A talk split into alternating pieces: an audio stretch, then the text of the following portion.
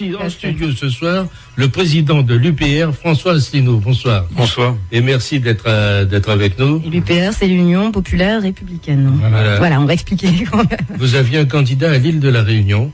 Oui, on avait une liste à l'île de la Réunion Oui. euh, qui a fait un score qui nous a déçus. Il a fait 0,48%. C'est pas beaucoup. Euh, oui, c'est pas beaucoup, c'est moins que c'est moins qu'aux européennes. C'est le seul le seul endroit où nous avons baissé en, en pourcentage, mais en fait. On n'est pas les seuls parce que c'est une élection qui a été très particulière. Il y a eu une focalisation sur les enjeux régionaux. De telle sorte, par exemple, que le Front National, qui avait fait 12 et quelques pourcents à l'île de la Réunion aux européennes, est tombé à 2,4. C'est plutôt bien. Et que, oui, ça je ne m'en plains pas, Euh, mais je le signale, c'est tout à fait à rebours de, de, de et puis euh, Debout la France de Monsieur Dupont-Aignan qui fait. était à 2,4 est tombé à 0,38. Euh, Nous ne sommes pas les derniers. Euh, ni- nous avons dépassé Lutte ouvrière et, et Debout Tout la fait. France à l'île de la Réunion. Ouais, et c'est quand même incroyable que vous citiez ces deux partis là ce soir parce que l'opinion publique qui est sous-informée sur ce qu'est l'UPR ben, a tendance à vous confondre. Oui, c'est la raison sans doute pour laquelle sans doute on en parle souvent. Mais si vous voulez, je voudrais bien parler aussi du, front de gauche, parce que là on vient de le voir. Alors c'est des sujets nationaux. Enfin, on vient de voir que le front de gauche, ça n'a pas tardé. Il a, il a, il a, il s'est rallié aux, aux socialistes et, et à ELV pour la région Île-de-France. Ça veut dire quoi? Ça veut dire que les gens qui votent pour le front de gauche qui sont notamment des gens qui n'en peuvent plus de la mondialisation, de la destruction des acquis sociaux, euh, de la remise en cause permanente du droit du travail, euh, des guerres illégales que mène le gouvernement Hollande euh, au Moyen-Orient, etc. Eh bien, en fait, ils sont amenés par ce jeu d'alliance au deuxième tour à soutenir la politique du gouvernement, enfin ça sera perçu comme tel, et à soutenir donc la politique de Monsieur Macron qui, dé- qui démolit les acquis sociaux, la politique de Monsieur Fabius qui conduit des guerres illégales au Moyen-Orient. Voilà, c'est-à-dire qu'ils font le contraire exact de ce qu'ils pensaient faire. Et justement, euh, justement, vous avez en face quelqu'un qui est fait. euh, euh, c'est votre parti qui a signé aussi avec avec le Front de gauche et tout le reste. Oui, tout à fait. Oui. euh, Et, que- et- et- et- parce que nous nous trouvons beaucoup plus de euh, comment de points communs avec euh, le Parti socialiste et le Front de gauche euh, qu'avec euh, les. Républicains, tout simplement. Oui. Voilà, je veux dire que il y a des alliances à droite et à gauche. vous n'êtes euh, pas gêné par ce que vient de dire Monsieur Asselineau hein? Non, ça ne me gêne pas du tout parce que je suis sûre que euh, interrogeons les euh, les militants du Front de gauche. De toute manière, ils préfèrent voter pour euh, une liste euh, dans laquelle euh, le- les socialistes sont majoritaires que de voter pour les républicains. Euh, la politique qui est menée par euh, par ces trois partis et, enfin de toute manière est beaucoup plus sociale et correspond aux, valeurs qu'ils beaucoup plus aux valeurs qu'ils défendent que celles qui sont défendues par les républicains. Donc je vois pas pourquoi ça poserait de problème. Je veux dire que les républicains sont partis unis avec le MoDem et puis euh. l'UDI et à gauche de la même manière, ben, les partis euh, fusionnent pour le deuxième tour. Je crois que c'est vraiment de cela que, les Français ne veulent plus. Parce que le grand, grand, grand vainqueur de ces élections, c'est encore une fois euh, le parti des abstentionnistes. qu'il y a quand même eu 50,1% de Français qui ne sont pas allés voter, plus 2% de Français qui sont allés voter euh, blanc ou nul. Et près de C'est ça, le 56% à la réunion dont vous parliez euh, tout à l'heure. Hein. je parle au niveau national. Oui, mais hein. je- alors je vous parle de la Réunion aussi, parce qu'on en parlait tout à l'heure avec vo- votre score, euh, votre parti, mais euh, on peut aussi faire un, un zoom, puisqu'on est dans les régionales, on parlait des régions, 56% des personnes ne sont pas allées voter à la Réunion, enfin c'est Oui, mais aux, Europé- euh, aux européennes, il y avait eu 80% d'abstention. Ah ben oui, ça c'est encore une autre élection, mais là on est dans les régionales. Les Donc, européennes provoquent un désintérêt euh, commun à dommage. C'est dommage, on le sait, on a fait des débats euh, dans les régions à ce moment-là, mais ça c'est pas tellement exceptionnel. Mais pour les régionales, moi je trouve que 56% c'est quand même énorme. Enfin, je voudrais revenir quand même à ce, qu'on disait, parce que ce qui vient de se passer là, cet accord euh, Front de gauche, Parti socialiste, moi, ça me rappelle furieusement le deuxième tour, de le premier tour de l'élection présidentielle de 2012. À 20h38, Monsieur Mélenchon a appelé à voter François Hollande en, en, en, en se race campagne. C'est-à-dire, il a, il a, il a, il a rien négocié du tout. Là, euh, je suis désolé, il y avait, euh, pour répondre à ce que vient de dire Madame, euh, il y a une autre possibilité, Oui. ce serait de ne pas fusionner ça serait de, de se maintenir, euh, de, se, de, de- de rester avec une certaine rectitude politique. Finalement, tout ça, on n'est pas obligé d'avoir des places. Hein, moi, je vais, je vais vous dire un petit scoop. Ça n'a pas marché pour vous, vous êtes en 22e en plus. Ah non, non. Là n'est pas le problème quand on fait de la politique. Juste après la pause publicitaire. François, si nous vous aviez un scoop à nous donner là avant qu'on retrouve la Guadeloupe. Oui, c'est un petit scoop. Ça veut dire, euh, c'est une illustration de cette espèce de petite tambouille politicarde dont les Français ne veulent plus. Euh, nous avons terminé, nous à l'UPR, nous avons terminé avec un score euh, qui évidemment n'est pas à la hauteur peut-être de toutes nos espérances. On avait eu des scores qui nous avaient des un sondage qui nous avait donné à 2%. On, est, on a terminé à 0,90 et quelques. Euh, soit dit en passant, nous avons le parti politique français qui a multiplié le plus ses voix, puisqu'on avait 77 000 suffrages euh, en haute européenne de 2014, et là on en a fait 192 000. Alors on a fait 0,993, je ne sais plus combien exactement, en Ile-de-France. Bon, alors personne ne nous connaît. Hein. L'AFP n'a pas fait un seul papier sur nous, rien, jamais, on ne parle jamais de nous, sauf que à 22h30 hier, je reçois sur mon téléphone portable, je ne sais pas comment il avait obtenu, un coup de fil, un coup de téléphone de Madame Pécresse, qui me dit alors, voilà, qu'est-ce que vous allez faire pour le deuxième tour? J'ai dit, bah, écoutez, pour le deuxième tour, on va se réunir au Bureau national, euh, ce qu'on a, enfin, aujourd'hui, on a décidé, je, lui ai annoncé hier, je lui ai dit, au deuxième tour, nous allons nous appeler à l'abstention ou bien euh, éventuellement aller voter un deuxième bulletin UPR dans l'urne. Ça sera un vote nul.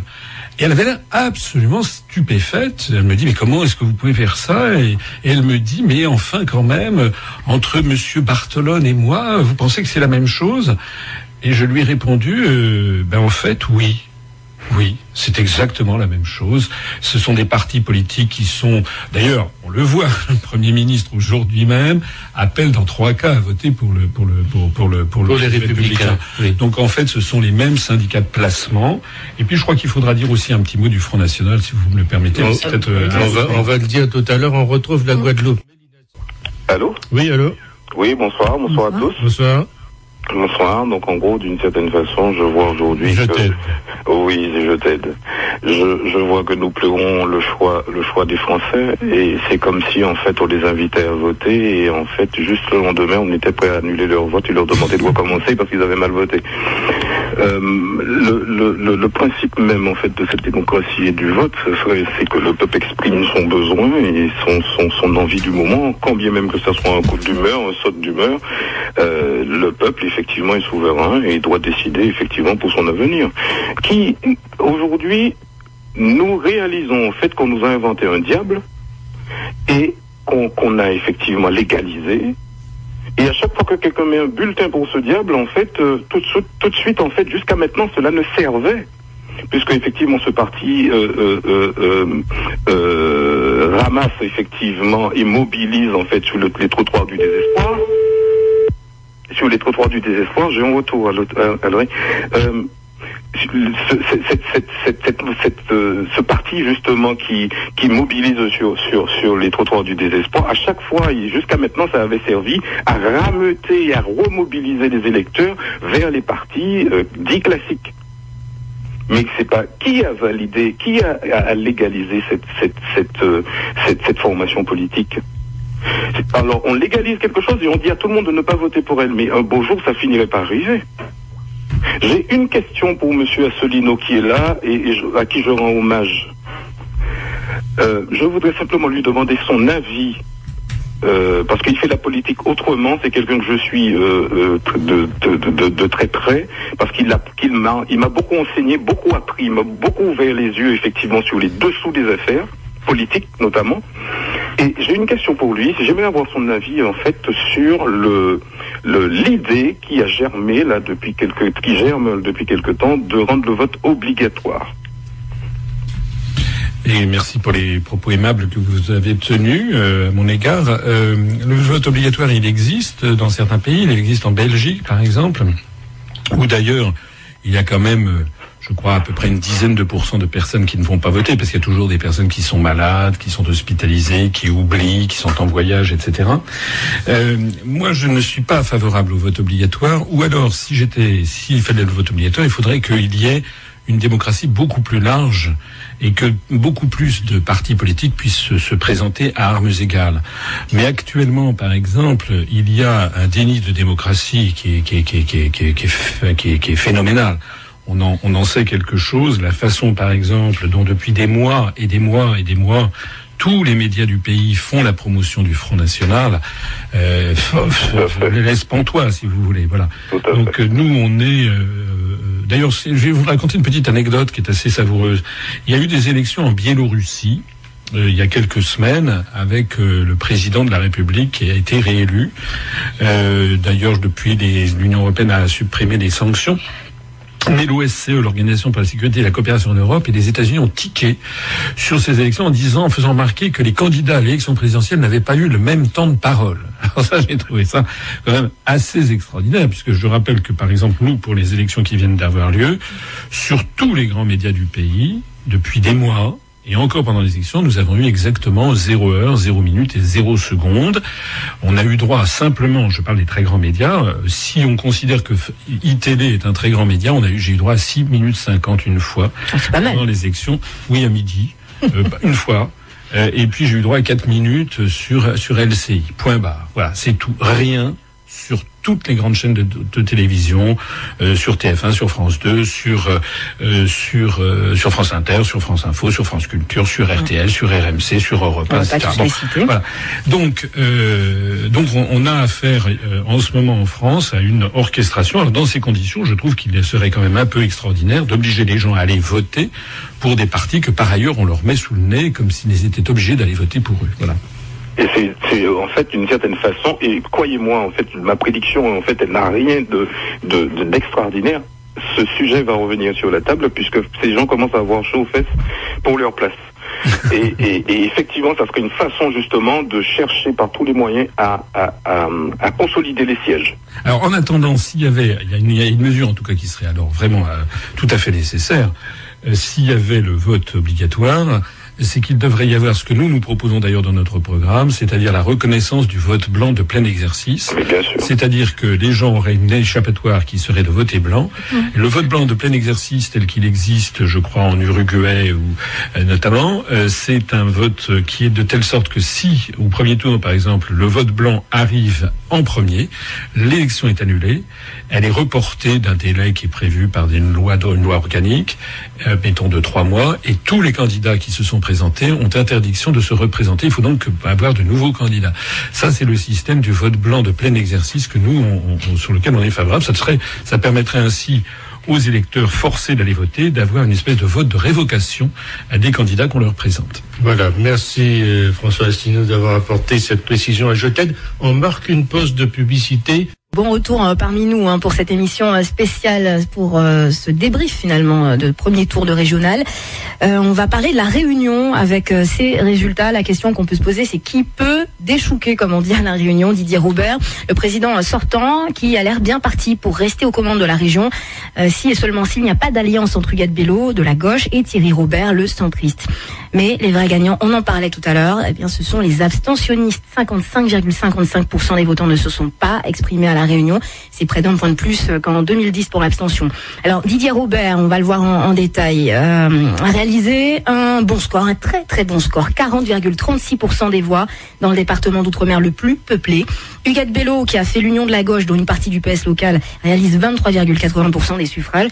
Et puis, euh, quant au centriste Thierry Robert, LPA Modem, il est à 20,32%. Derrière, il y a Patrick Le Breton, d'hiver gauche, qui est d'ailleurs socialiste, hein, le maire de Saint-Joseph, euh, mais qui n'a pas eu euh, l'investiture officielle du, du, PS et qui est donc d'hiver gauche, qui n'a recueilli que 7% des voix. Et puis, les huit autres listes, y compris celle du Front National à 2,39, réalisent des scores anecdotiques. Il y a même des listes à 0%. On en parlait tout à l'heure avec François Asselineau et lui alors on a contacté sur place à la Réunion Geoffroy Géraud Legros, qui est directeur de la publication du site d'information Cette Lame la Mer.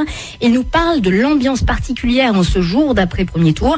Et surtout, il nous parle d'une campagne qui a flirté avec le clientélisme qui pourrait expliquer le score assez hallucinant de la droite à la Réunion. Écoutez, Geoffroy Géraud Legros. Il n'y a pas vraiment de réaction publique euh, visible. Il y a euh, un certain étonnement, non pas du fait que le sortant Didier Robert soit en tête, mais euh, de l'ampleur de son score, et qui a effectivement surpris tout le monde, puisque les sondages le donnaient en tête, certes, mais euh, le donnaient euh, talonné par euh, sa rivale directe Huguette Bello, qui elle-même était située pas très loin de Thierry Robert, donc qui est le candidat euh, centriste. 19 points d'écart, ça a été effectivement un coup de tonnerre qui change beaucoup de choses. euh, reste l'union donc de la gauche et du centre gauche, c'est un centre très à gauche, hein, la Réunion, qui euh, à lui seul recueille euh, 50% des voix. hein. Donc euh, si cette alliance se faisait, effectivement, euh, la gauche aurait 50% des voix et pourrait rêver de euh, retourner la situation en sa faveur. Ça s'est déjà vu en 1986, c'est quand même euh, rarissime. Alors Geoffroy, euh, quand même, ce qui se passe, c'est assez hallucinant parce qu'on a des gens euh, comme euh, euh, Thierry Robert et Huguette Bello qui ne sont pas franchement les meilleurs amis du monde, qui vont devoir finalement s'entendre ou laisser tomber la partie. Est-ce que c'est bien ça la situation? Tout à fait. Tout à fait. Si vous voulez, il y a eu un épisode particulier euh, avant la campagne officielle qui est lié à la route du littoral. Ces deux élus-là se sont retrouvés côte à côte. Donc, si vous voulez, depuis, il y a eu une certaine pacification des, des relations entre eux, euh, sans aller bien sûr jusqu'à l'amour fou, hein, bien entendu. Bon. Et hier, euh, effectivement, second, second coup de tonnerre, Thierry Robert a demandé à Huguette Bello de se ranger derrière lui, alors qu'elle est devant lui. Donc, elle a trois points d'avance sur lui, lui a 20%, elle 23. Enfin, L'usage républicain voudrait que ce soit elle euh, qui devienne, euh, qui prenne la tête de la liste et voilà. Mais il semble que les choses soient à nouveau en train de bouger là. Sous toute réserve, hein, ce que je dis. Les négociations sont en cours, elles vont bon train. Il serait question que euh, Thierry Robert intègre des gens de sa liste à la liste du Bello sans y être présent lui-même. Ce serait un peu un jugement de Salomon vis-à-vis de ses déclarations précédentes parce qu'il avait dit à la fois qu'il voulait être président de région ou rien et que euh, serait euh, dirigeant de la liste ou rien. Donc effectivement, euh, il mettrait des gens à lui, mais lui euh, ne serait pas sur la liste. Il serait pas président de région, il serait rien. Mais est-ce que tout ça, c'est pas très drôle finalement? C'est complètement ubuesque ce qui se passe, on a l'impression. Alors, c'est tubuesque, cela dit, c'est pas la première fois qu'on se retrouve dans des situations pareilles. Euh, ce serait drôle, effectivement, s'il n'y avait pas de pareils enjeux. C'est-à-dire que on est dans une mandature euh, qui voit la région devenir euh, gestionnaire direct des fonds européens, euh, des fonds qui sont extrêmement considérables, euh, où l'enjeu, c'est de sa fameuse route- nouvelle route du littoral qui a été euh, brocardée, comme vous le savez, par la presse française euh, pour son coût. Et donc, si vous il y, a- un gros enjeu. Vous dites. À mon sens, il n'y a pas de quoi euh, aller à l'encontre de la désaffection du politique qu'on a vu euh, qu'on a vu au cours de ce scrutin là parce que tout ça donne un spectacle même assez euh, j'allais dire pathétique mais écoutez on va rester là-dessus. Les choses se jouent ailleurs. La structure du vote réunionnais euh, est redevenue extrêmement clientéliste. Ceux qui tiennent les mairies ont le pouvoir si vous voulez de faire voter et la droite tient les grandes mairies. Alors vous dites qu'il y a eu du clientélisme pendant cette campagne? Oui, on a tout le temps. Il n'y a rien de diffamatoire dans ce que dis. Hein. Vous, vous allez sur des sites internet tout à fait légaux, comme celui du centre de gestion, et vous voyez les, les déclarations de vacances d'emploi des collectivités qui explosent avant chaque scrutin. Vous C'est un, euh, un classique, quoi. Tous les hommes politiques sont égaux devant cette pratique-là. Je veux dire, pas. Là, ça va. Là, on y va un peu fort quand même, si vous voulez, parce qu'il y a des la région a beaucoup d'emplois verts qui sont des contrats précaires qui permettent de promettre. On a vu une vice-présidente de la région faire un meeting d'emplois verts, ce qui est quand même par contre un peu limite. Mais écoutez, visiblement, ça ne dérange personne. Donc bon, la dimension ubuesque dont vous parliez, elle est, aussi là-dedans. On a une forte rég- régression clientéliste. Bah, forte euh, régression euh, clientéliste, on fait des propos quand même qui sont importants de Geoffroy Géraud Legros du site d'information Cette Lame la mer qui est spécialisé dans l'information océan Indien.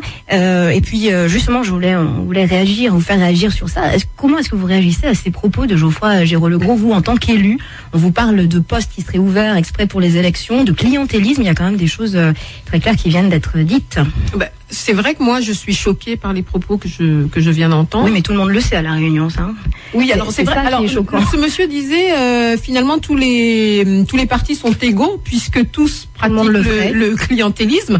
Euh, apparemment non, puisque en fait euh, ce à la clientélisme- Réunion, oui à la Réunion, ce clientélisme dépend des mairies. Comme un grand nombre de mairies euh, sont à droite, donc c'est quand même un système qui favorise euh, qui favorise la droite. Maintenant, euh, je ne pense pas qu'une telle situation aurait pu être possible euh, en métropole. Donc je comprends pas que euh, ça puisse paraître normal aux, aux Réunionnais.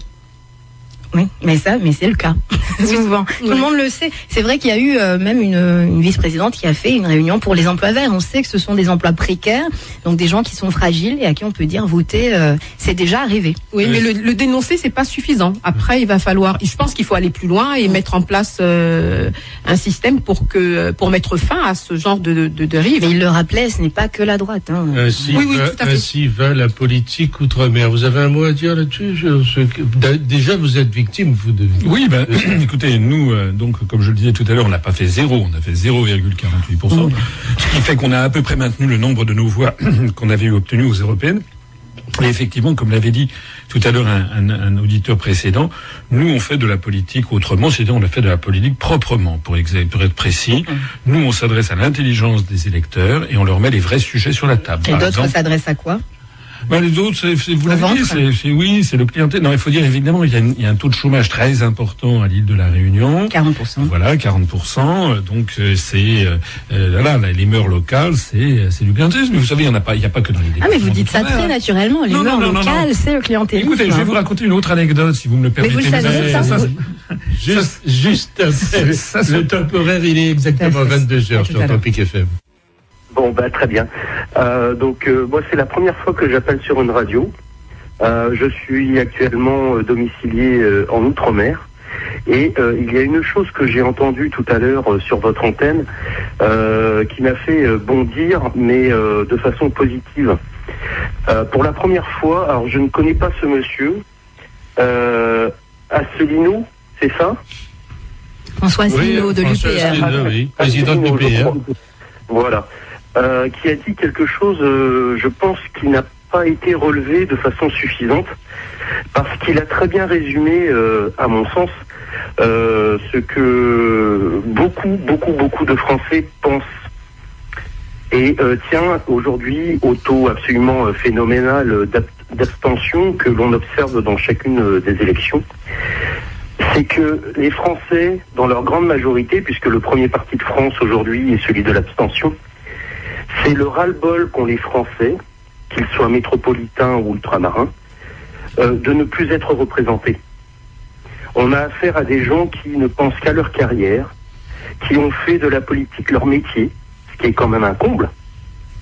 C'est pour moi c'est aberrant de de constater que des gens aujourd'hui comme avant, mais surtout aujourd'hui, font carrière dans la politique, alors que ça ne devrait pas être un métier, mais euh, une mission, une, une vocation, mais temporaire. Le Et aujourd'hui, les Français ne sont plus représentés.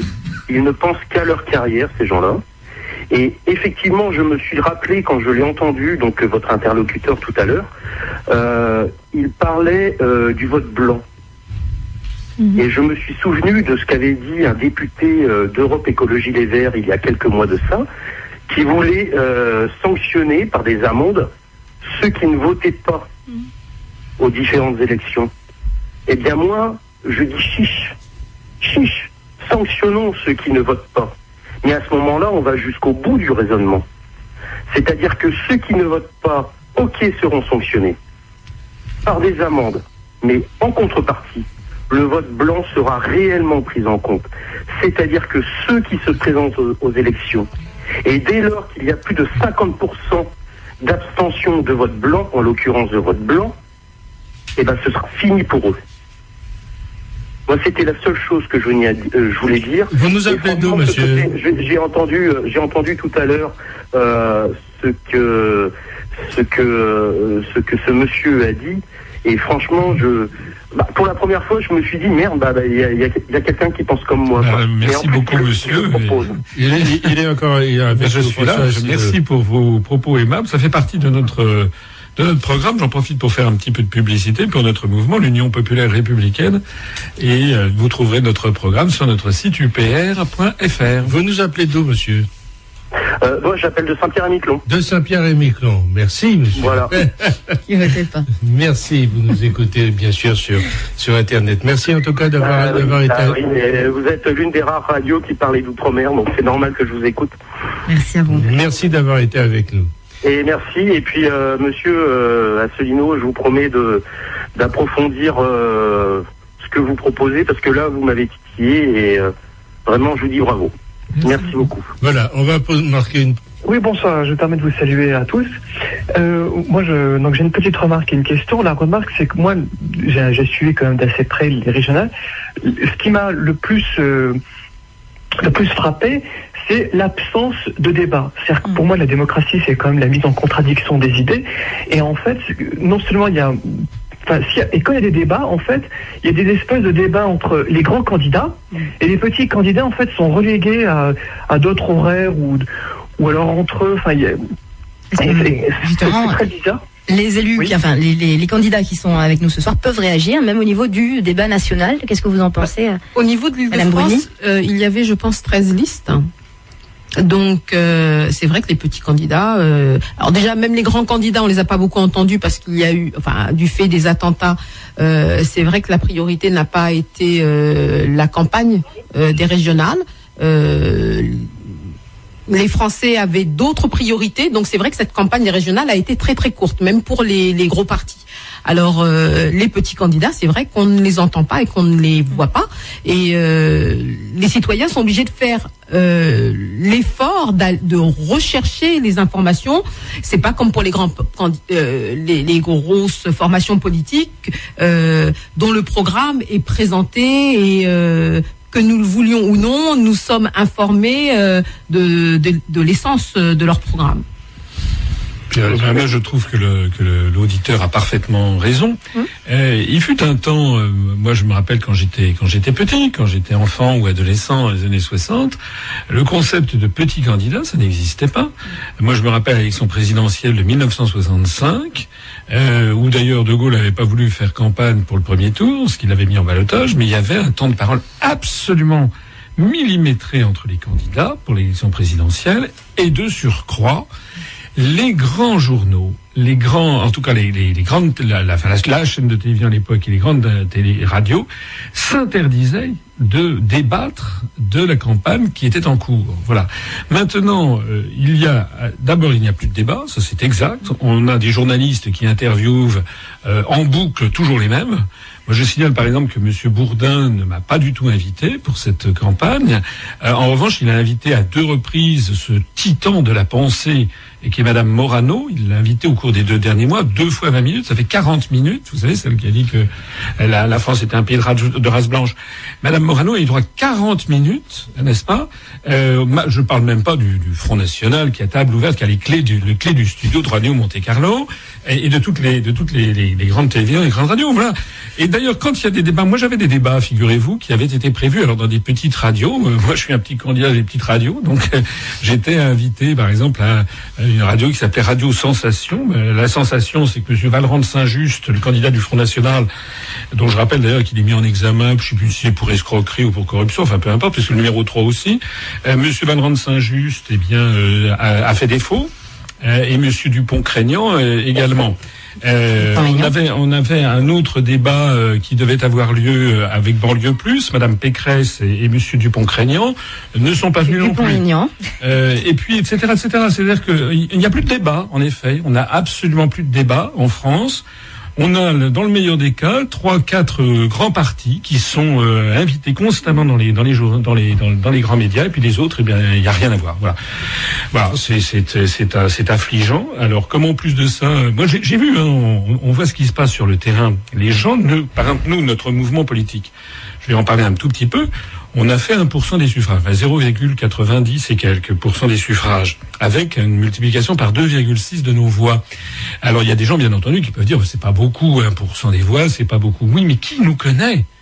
Qui nous connaît? Il y a 98% des Français qui ne nous connaissent pas. Donc faire 1%, s'il y a 2% des gens qui nous connaissent, c'est énorme. Tandis que qui ne connaît pas Madame Le Pen Faudrait vraiment avoir une maladie d'Alzheimer en fin de course pour ne pas connaître Madame Le Pen. Elle passe 24 heures sur 24, 365 jours par an sur toutes les télévisions, toutes les radios, tous les journaux, tous les magazines. Voilà.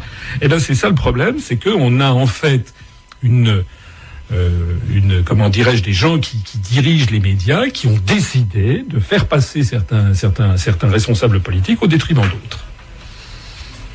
Voilà pour votre intervention, mais bon, ça, doit venir de vous alors, aussi. euh, alors, euh, l'auditeur euh, prolonge rapidement sa question en disant mais quelle est votre solution pour faire connaître votre parti au-delà des médias? Ah ben ça, c'est ça, c'est tout le tout le problème. Il est là, c'est que nous on a un, on a un énorme taux d'approbation lorsque les gens nous connaissent. Mais malheureusement, on est complètement verrouillé. Ça s'appelle du blacklisting. Il que ça n'existe pas. Il paraît qu'on est des conspirationnistes, n'est-ce pas? Parce que il paraît qu'on dit qu'on est blacklisté. Voilà. Sauf que vous allez voir dans tous les domaines. euh, D'ailleurs, il y a eu un truc qui est absolument scandaleux, c'est que le vendredi et le samedi, on a eu, comme par miracle, deux ou trois euh, articles absolument dégueulasses, totalement diffamatoires, qui ont été balancés sur euh, des officines comme Street Press. D'ailleurs, j'invite les auditeurs à aller se renseigner sur qui est derrière Street Press, n'est-ce pas, qui finance. Et puis ça a été repris par le journal Libération le jour même des élections. Voilà comment ça se comment ça se passe. Donc on a, je suis d'accord avec ce que disait tout à l'heure l'élu précédent de la Martinique qui disait en fait la démocratie, elle est sacrément, euh, sacrément en, en péril, pas seulement à la Martinique, mais en France de façon générale, parce que c'est l'esprit même des institutions républicaines qui est maintenant atteint. Vous êtes, vous êtes d'accord sur Oui, ce je suis point d'accord. Oui, oui. Là, euh, je suis complètement d'accord avec Monsieur Asselineau. Bon, en même temps, on peut pas non plus accuser euh, les, les médias, parce que la, la campagne, elle ne se passe pas vraiment à la télé, vous le savez très bien, ça se passe sur le terrain, ça se passe sur les marchés, ça se passe dans les conférences, ça se passe euh, comme ça. Non, je suis pas tout à fait d'accord avec vous parce que euh, d'ailleurs le CSA par exemple lorsqu'il fait les comptes, les calculs, euh, il il calcule uniquement par exemple le temps de parole de Madame Le Pen sur la, la- sur l'élection. Donc ça donne des résultats qui sont euh, burlesques parce qu'en fait Madame Le Pen, mais ça a été vrai aussi, par exemple, de Monsieur Bartolone, ou de, pour le, pour, pour- qui était euh, pas seulement euh, candidat en Île-de-France, mais il était également euh, président de l'Assemblée nationale. On l'a vu passer en boucle après les attentats en tant que président de l'Assemblée nationale. Mais ça, c'était pas comptabilisé dans les dans. Mais parce qu'ils ont d'autres responsabilités, à- ce moment-là, il fallait reporter l'élection. On ne pouvait pas maintenir une élection avec Monsieur Bartolone passant en boucle euh, sur ce, sur sa, avec sa casquette di- différente. Et puis j'ajouterais quelque chose, c'est que ce qui, ce qui importe, c'est pas seulement ce que disent les candidats, c'est aussi ce que disent les commentateurs. Si vous prenez la télévision, la radio depuis maintenant des jours et des jours, on veut nous faire croire, par exemple, que le Front National aurait fait une percée. Encore une fois, c'est faux. C'est archi faux. Moi, il y a quelques, je n'ai encore pas bien entendu sur la, dans la presse les véritables chiffres. Les véritables chiffres, c'est que le Front National, il a fait 27,7% euh, des suffrages au niveau national. C'est beaucoup, bien entendu. Mais comme il y a eu 50,5% d'abstention, ça lui fait 13,2% des inscrits. Encore une fois, ce que nous ne cessons de dire, encore une fois, le Front National est en dessous de son plafond de verre. Et, et si je regarde par ailleurs le total, on a dit la gauche a été battue, euh, la droite, etc., est en capilotade. Mais si on regarde, en fait, la gauche et la droite se présentent sous un certain nombre d'avatars différents. Vous savez, c'est comme les divinités hindouistes. Elles ont, moi, vous si vous préférez, c'est les dents du râteau. Eh bien, si on additionne les dents du râteau de la gauche, on s'aperçoit que ça fait 36% des suffrages, et les dents du râteau de la droite, ça fait euh, 30, 30, 32% des suffrages. Donc le Front National, il est à 27,7%. C'est c'est un score bien C'est quand même énorme aussi. Oui, oui, mais, mais, mais, mais non. Parce que je vous dis, ça fait 13,2% des inscrits. Il a déjà fait, il a déjà fait ce genre d'étiage. Ça n'est pas, euh, si vous voulez, le Oui, plus je suis entièrement d'accord avec vous. hein, sur la percée, c'est euh, le plus euh, extraordinaire, oui. c'est qu'il a déjà fait. Alors ça veut dire quoi? Ça veut dire que on a l'impression qu'on parlerait de Madame Le Pen sur toutes les radios, toutes les, on n'en est pas loin d'ailleurs, toutes les télévisions, 24 heures sur 24, que le, le Front National ne pourrait plus grimper. C'est ça qui est fou, si vous voulez, c'est qu'il y a vraiment une espèce, le gain marginal, il faudrait, je sais pas, pour qu'il pour qu'elle ait, pour qu'elle ait, euh, pour qu'elle ait quelques milliers de voix supplémentaires, il faudrait, euh, il faudrait, euh, je sais pas, le rendre le vote pour Le Pen obligatoire. D'ailleurs, le, le traitement, euh, l'angle journalistique euh, préféré, c'était la montée du FN. hein. Pour les régionales, c'était que ça. On Écoutez, il n'y avait rien d'autre. Absolument. Ce Mais n'a pas seulement pour ça. les régionales, hein, même Donc, pour, euh, exactement. pour les départementales, c'était Voilà, pareil. hein. donc la fait. question qui se pose, si vous voulez, c'est que les gens qui tiennent tous les médias, eh ben, c'est- il y a des gens qui tiennent les médias, hein, c'est pas des créatures Les gens qui, créent, qui tiennent les médias, ils le veulent. Ils veulent ça. Ils veulent créer ça. C'est ça la vraie question qu'il faut se poser. Parce que nous, on sait qu'on en sait un, rayon. Hein. Si on ne veut pas qu'un mouvement décolle, on fait tout pour l'ignorer, pour faire comme s'il n'existait pas. Est-ce que vous vous rendez compte que depuis huit ans et demi qu'existe notre mouvement politique, nous n'avons pas eu une seule dépêche AFP sur l'UPR, pas un seul article du Monde, du Figaro, de Match, des Échos, euh, de, de- de- du Point, du Nouvel Observateur, etc. sur l'UPR. C'est quand même fascinant. Il y a un ostracisme à l'évidence. Là, alors, une, minute de conclusion. Oui. J'ai envie de dire que euh, politique rime parfois aussi avec éthique et que Ah, parfois, on toujours, ça devrait être toujours, Oui, pas oui. parfois. Mais on, l'oublie, on l'oublie, et j'aimerais juste le, le rappeler. Politique et éthique, ça fait bon ménage. Voilà. Eh ben, c'est très Voilà, bien. On se demande, on se demande ce que, ce que Madame fait au Parti socialiste. Parce qu'alors là, ça, j'en- moi, j'en j'en suis les bras ballants. Euh, un- un- un- Quelqu'un qui se fait élire en disant mon adversaire c'est la finance et qui après nomme Monsieur Macron à la tête du ministère des Finances et qui est prétendument socialiste et qui détruit tous les acquis sociaux des parents, des grands-parents, des arrière-grands-parents, c'est quand Macron même un n'est peu pas fort du café. Monsieur Macron Oui, n'est pas socialiste, c'est un homme d'ouverture. Mais qu'est-ce qu'il fait au gouvernement Non, mais et, il est et je vais vous dire, on, on, on D'accord, de mais nous gouvernement. de nous dire encore. Mais attendez, oui, est-ce que, les gens qui ont voté pour M. Hollande pensaient qu'ils allaient avoir ça comme ministre des Finances Est-ce qu'ils pensaient également que le, est-ce qu'ils pensaient également que le gouvernement allait faire des guerres illégales au Moyen-Orient euh, les gens a- aimeraient avoir ça comme ministre. Euh, on nous dit que la politique, euh, euh, lorsqu'on compose au gouvernement, il faut penser à toutes les composantes. Et je ne pense pas que le choix de prendre telle personne de la société civile, on peut être pointé du doigt pour ça. D'ailleurs, c'est ce qu'on devrait faire davantage. Dans un gouvernement qui a beaucoup plus d'éléments de la société civile que des politiques, politiques pures. Ça va aider mieux les choses, je pense. Le mot de la fin, tiens, Baboni. Ben, J'espère que euh, la gauche euh, emportera, en tous les cas, l'élection euh, en Ile-de-France. Et vous espérez Et j'espère que le être sur FN la liste. Je suis sur la liste. Sur la je liste. suis sur la liste. Je ne suis pas en position éligible, mais je suis sur la liste. Et j'espère également que le FN euh, aura le moins sera à la tête du d'un nombre vraiment limité de régions. Je préfère même aucune région. Voilà. Voilà, auc- aucune région. Bah, le mot de la fin, je dirais que nous, l'UPR, on est le, le, le, le parti anti-tambouille, quoi. Anti-tambouille politicienne. Tout ça, ça ne nous concerne pas. Nous, ce que l'on a fait au cours de la campagne, c'est d'essayer d'élever le débat en attirant l'attention des électeurs sur l'extrême gravité de ce qui se passe. C'est que derrière ces élections régionales, il y avait un véritable enjeu, c'est le renouvellement, c'est la, la modification des régions, de la taille des régions, les fusions qui ont été décidées dans le dos des Français, les, un certain nombre de régions qui sont transformées en collectivités territoriales uniques, etc. Les Français ne comprennent pas ce qui se passe. Nous, nous avons été le seul mouvement politique à expliquer que ce qui se cache derrière ces fusions au forceps des communes, la prochaine suppression prévue des départements et les régions XXL qui ont été décidées dans le dos des Français, c'est en réalité à horizon de 5, 10 ou 15 ans, le démantèlement de la République française, la dislocation de notre pays dans le cadre des États-Unis d'Europe. Et ceux qui rigolent, eh ben, il y, a, il y a 15 ans en Espagne, on rigolait quand on leur disait que la Catalogne allait demander son indépendance. On rigolait au Royaume-Uni quand on disait que c'était l'Écosse qui allait demander son indépendance. On rigolait en Belgique quand on disait que c'était la Flandre. Maintenant, c'est là. Si les Français ne se ressaisissent pas, eh bien, nous allons directement vers la destruction d'un pays qui a, vu- qui a 1500 ans d'âge et pour le plus grand profit de qui? Devinez. Merci à tous d'avoir été avec nous. Merci à tous ceux qui ont participé à cette émission. On vous donne rendez-vous demain soir et ce sera un grand classique. hein. Laisse parler les gens. Classique. Bonne soirée à tous.